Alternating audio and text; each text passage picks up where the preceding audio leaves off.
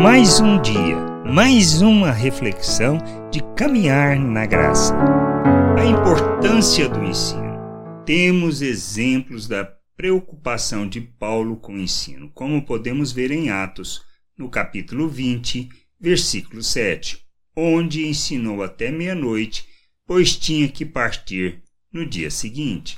No primeiro dia da semana, estando nós reunidos com o fim de partir o pão, Paulo, que deveria seguir viagem no dia imediato, exortava-os e prolongou o discurso até meia-noite. Sabemos que ele não terminou o ensino à meia-noite, mas foi até o alvorecer para então seguir viagem. Quando, quantos de nós estamos dispostos a ensinar desta maneira?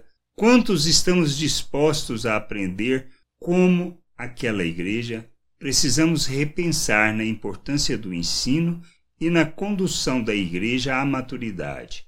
Hoje, temos muitas facilidades que não havia na época, mas não temos o mesmo desejo e o compromisso com o Pai, como foi demonstrado pela igreja naquele momento. Que possamos rever nossos pensamentos e atitudes quanto ao compromisso em compreender e viver a vontade de Deus, para que tenhamos o mesmo espírito revelado por Paulo e pela Igreja, que possamos nos comprometer com os processos, que possamos nos comprometer em aprender e ensinar sobre a vontade de nosso graça e paz sobre a tua vida.